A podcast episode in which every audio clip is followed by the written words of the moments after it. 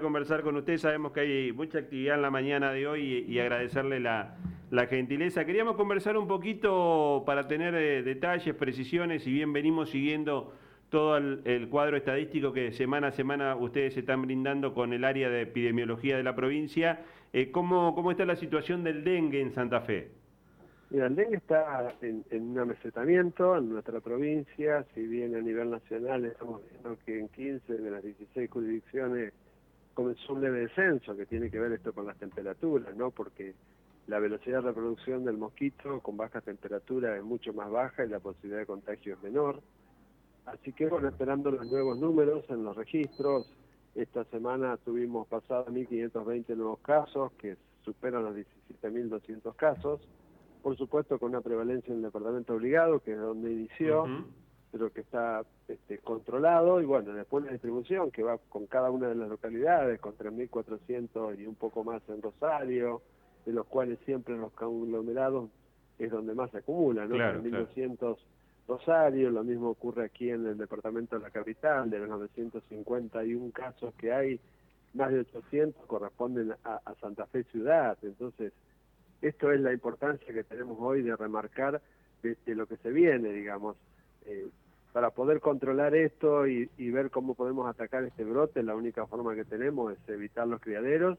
y iniciar nuestros patios para que estos huevos que quedan ahí latentes no puedan nacer con el próximo calor o la próxima hidratación de alguna lluvia. Doctor, recuerdo que hace un tiempo, eh, quizás hace un mes, conversábamos con la doctora Sonia Martorano, hablábamos un poco de, todo lo que nos dejó también eh, el, el COVID y ella nos hablaba de que eh, con este cambio climático Santa Fe prácticamente tiene un clima subtropical con lo que estas enfermedades que por allí eh, parecían contenidas al verano se prolongan en el tiempo. Es así porque en las Américas, para que para como una referencia, ¿no es cierto? No, no un dato como para tener en cuenta, en los últimos 40 años de aproximadamente 1,5 millones que, que podían padecer dengue llegamos a 16 millones. Imagínense que los cambios de las temperaturas favorecen esto porque no tenemos forma de exterminar el huevo simplemente con la limpieza y el lavado de la superficie, de los bordes y que queden desecados, porque cualquier lluvia que necesita estar bajo agua ese huevo entre 5 a 7 días de eclosión y nace, si la hembra está infectada, este, nuevamente aparecen los contagios. Lo importante de esto es la vigilancia epidemiológica, el trabajo que se está haciendo en el territorio, repitiendo los ciclos cada tres a cinco días para hacer el control del descacharrado que llamamos, que, es la limpieza de todo, no no es el cacharro de barro, es el guardabarro, es la cubierta, es la tapita de, de lo que nos ha quedado en el patio, del juguete. Esa es la importancia que tenemos hoy, porque no tenemos otra forma, ni, ni siquiera con la vacuna, porque la vacuna no no puede detener este brote, la vacuna va a prevenir enfermedades que se vengan. Y algo importante a tener en cuenta, que te lo quiero comentar, sí. bueno, la circulación a nivel país, el 80, casi el 86%, 82%, es de DEN2. Nosotros aquí en la provincia tenemos en Santa Fe Capital, Centro Norte DEN 1 y algo de DEN 2 circulando en Rosario. Esto es muy importante porque este, es, es, uno de los serotipos que ya está establecido y el mosquito es un habitante normal de varios corredores, así que el mosquito lo tenemos dispuesto a infectarse y a contagiar, por eso la, importancia que uno remarca en delegar esta responsabilidad compartida de limpiar nuestros patios, nuestras casas y nuestro perímetro este, donde habitamos, ¿no es cierto? Con un dato este, adicional, si se quiere, que ha sido este prolongado esta prolongada sequía que, tuvimos durante tres años eh, y, la llegada de, estas lluvias también que ha, prolongado eh, la, presencia del mosquito y los casos de dengue en nuestra zona. Por supuesto, aparte se anuncia un, mayo muy lluvioso,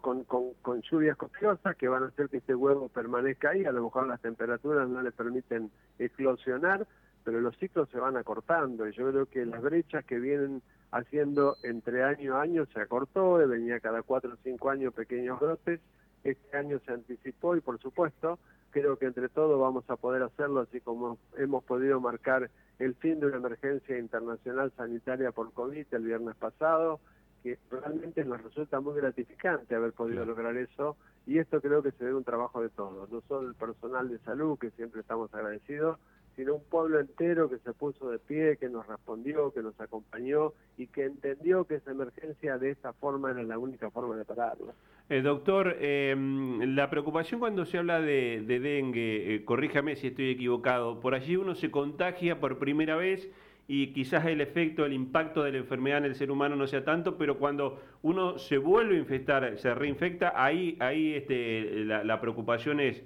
es mayúscula, ¿no? Es así, acá el, el problema está en los serotipos. Habitualmente en el país han circulado los cuatro serotipos, pero siempre con, distintas estacionalidades y con distintos tiempos. Entonces hemos llegado a tener hasta DEN 4. Hoy el, los porcentajes del DEN 3 que está circulando está por debajo de 0,07, si mal no recuerdo. Es muy bajo lo que está, hay dominancia de DEN 1 y DEN 2, pero cada forma de padecerlo cada vez es más severa. Y lo que tiene esta enfermedad, que si bien la mayoría de la cursa con un cuadro febril, dolorimiento muscular, un poco de dolor abdominal que cede y que desaparece o desvanece la enfermedad, cuando se complica, porque es un, es un virus que ataca, para que me entienda, la permeabilidad de las venas y de las arterias, como si al caño lo va pinchando y empieza a perder líquido hacia la parte que, no, que es el intersticio, y esa, esa parte es la más grave, donde aparecen los síntomas de alarma, donde aparecen esas pequeñas moteados o, manchitas rojas que aparecen en los mismos inferiores que se llaman petequias. Las petequias, Claro, se trasvasa la sangre porque bajan las plaquetas, porque se altera la coagulación y aparecen los síntomas de alarma con complicaciones porque ese líquido, si iría una pierna genera un edema, pero si va a la pleura, si va al pericardio en el corazón, si va al abdomen, si va al hígado, hace una falla multiorgánica y genera lo que se llama choque, y ese choque es lo que realmente hace los decesos, ¿no? Creo que que eso tenemos que tener en cuenta y por eso insistimos tanto que cuando hay alta circulación la consulta temprana es lo fundamental. Doctor, usted hablaba del tema de la vacuna. Eh, ¿Cuándo va a estar llegando? Eh, y a la República Argentina porque eh, se está produciendo en el exterior eh, y, nos va a servir, se va a sumar a lo que habitualmente es el cuadro de vacunas que vamos a tener en el año. Se lo pregunto porque em, quiero también ligarlo al tema de lo que es las personas que se vacunan contra la gripe y el COVID.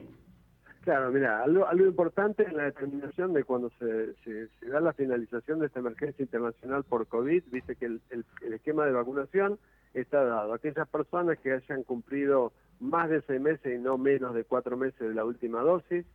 completar los esquemas con el último refuerzo de la, de la vacuna bivalente en los menores y mayores de 50 años con comorbilidades. Las personas menores de 50 años que hayan completado el esquema, de ahora el más viene una vacuna anual para lo que hace al COVID.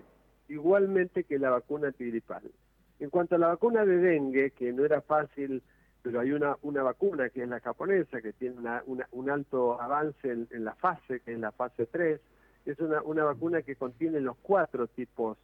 de ADN del dengue. Está hecho con la base del virus DEN2, que es un virus atenuado, como cuando se atenúan otras vacunas, como la de la hepatitis, que se le adicionan componentes. ¿Se acuerdan que hablábamos del ARN en el caso de, del COVID? Acá es ADN de los otros tres serotipos, con lo cual esta vacuna tetravalente va a tener una potencialidad muy importante para prevenir. Pero esto va a ser para el año que viene, nosotros estimamos que esta vacuna va a estar ingresando a fin de año para poder hacer la prevención, donde habitualmente aparecen los brotes, que son a partir del mes de marzo del 2024 y se prorrogan por cuatro o seis meses.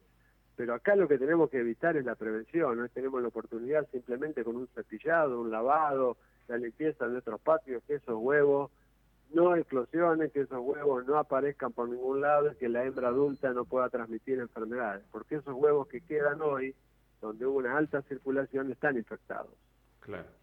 Doctor, y después, este, por lo que usted comentaba respecto de la distribución geográfica de los casos, un trabajo eh, mancomunado con municipios y comunas, es decir, no hay otra forma que coordinar con ellos, especialmente lo que es el eh, cuando aparece un caso, eh, aislar esa manzana y fumigar. Mira, el trabajo de manzana por manzana y casa por casa es la única forma que tuvo Cuba para erradicar el dengue.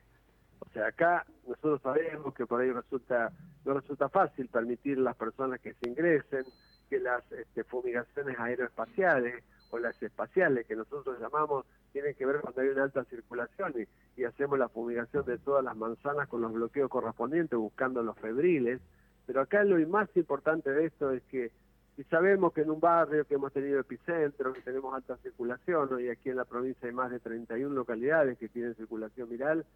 en esas provincias tenemos que actuar, porque hoy el viaje, uno es antecedente de viaje, uno piensa que se fue a Brasil, que se fue a México, no, el antecedente de viaje que vino de Entre Ríos acá, que vino del norte de Reconquista, vino a visitarnos a Santa Fe, bueno, esta, esta movilización que tenemos trae consigo alguna persona infectada, lo pica y ahí estamos nuevamente con alguna variación y algún brote en otras regiones que habitualmente no existían.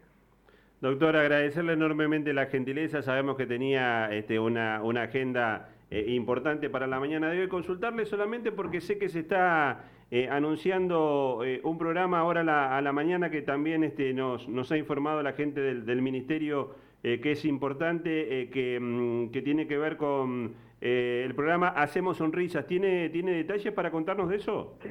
Hacemos Sonrisas es un programa que lo venimos haciendo conjuntamente con los Ministerios de Cultura, con los Ministerios de Educación, trabajando por todo lo que haga la prevención bucodental. Entonces trabajamos con los chicos, explicamos, decimos que qué es, hacemos juegos de entretenimiento, enseñamos a cepillar, enseñamos alimentación saludable y la verdad que la sonrisa de nuestros niños hoy nos han devuelto la alegría, ¿no? Porque en un periodo los cuidábamos, decíamos que podían ser los posibles reservorios de una enfermedad tan terrible como fue la COVID. Hoy tenemos que integrarnos, devolver esta sociabilización, ocupar espacios, así que esta actividad hoy se va a hacer en la acería. Realmente voy a participar porque ya lo he hecho en otras oportunidades y realmente resulta gratificante cuando llegamos antes. Lo que queremos nosotros es no atender enfermos, sino evitar que se nos enfermen. Jorge, Natalie Bedini, a este lado, una cortita. Eh, lo veíamos ayer o en estos días en eh, un encuentro que se hizo en Buenos Aires de características federales eh, por la atención primaria de la salud. ¿En qué situación se encuentra hoy en Santa Fe la atención primaria de la salud? Mira, Santa Fe es una de las provincias que presentamos la realidad que estamos atravesando y aquí algo que se ha hecho desde el gobierno provincial sumado a lo que fue no la pandemia, nosotros tuvimos prácticamente dos años de ausentismo de los controles de lo que llamamos enfermedades crónicas no transmisibles, pero Santa Fe cuenta con 476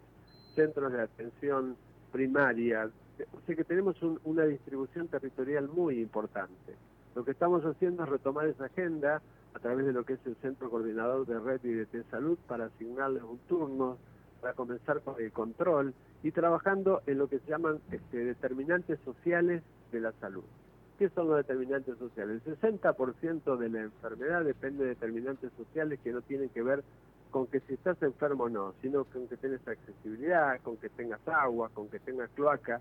Esta gestión está dejando plantada algo fundamental, que tiene que ver con la accesibilidad, con los caminos de la ruralidad, con las obras troncales del agua potable, de las cloacas, los gasoductos, porque realmente creo que entre todos tenemos que paliar una situación que por ahí dejamos de lado y creemos que la enfermedad simplemente es la presencia de que uno padezca o no algo en ese momento. Nosotros lo que tenemos que hacer es un trabajo integral, intersectorial, para continuar avanzando con la prevención. Una de las estrategias en la gobernanza y en la parte técnica del gobierno provincial siempre fue la atención primaria. La importancia de este evento fue conocer las realidades de otra provincia, intercambio totalmente enriquecedor,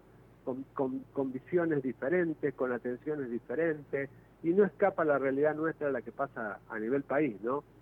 Es importante en esto poder llegar tempranamente y oportunamente para mejorar lo que es la accesibilidad y la equidad. Sin duda, hay muchísimas cosas por hacer. Sin duda, uno de los grandes déficits es el recurso humano. El recurso humano que por ahí no, no resulta fácil arraigarlo en el lugar porque no tiene una infraestructura y un progreso que atraviese la localidad. Creo que eso es lo que tenemos que trabajar entre todos, que se viene haciendo y que sin duda va a dejar plantado un sistema, tiene que comenzar a cambiar y que independientemente de la bandera política que venga, esto tiene que seguir adelante porque lo que nosotros queremos es la atención de la gente, lo que están esperando es la respuesta de nuestra gente, donde cada vez más se vuelcan al sistema público de salud. Doctora, gracias, agradecerle la gentileza, le mandamos un abrazo, estamos en contacto. Gracias a ustedes por permitirnos comunicar y por supuesto las vacunas disponibles, COVID, vacuna antigripal y a completar todos los esquemas que son enfermedades que con una vacuna son se previenen totalmente. Eh, ¿Volvieron a todos los centros de atención primaria el tema de la vacunación, doctor? Están todos los centros con vacunas disponibles, con todos los esquemas completos, incluido antigripal y COVID. Buenísimo. Le mando un abrazo grande, gracias de nuevo. No, gracias a ustedes, hasta luego. El doctor Jorge Prieto es el secretario de Salud de la provincia, bueno, para hablar del tema dengue, las vacunas eh, que se siguen eh, colocando, ya no centralizadas eh, en, en los grandes lugares eh, donde se llevó adelante la vacunación COVID. Ahora ya en, el centro de salud, en, el centro de atención primaria de la salud más cercano, eh, tenés la posibilidad de, colocar todas las vacunas y también eh, la recomendación que, que han hecho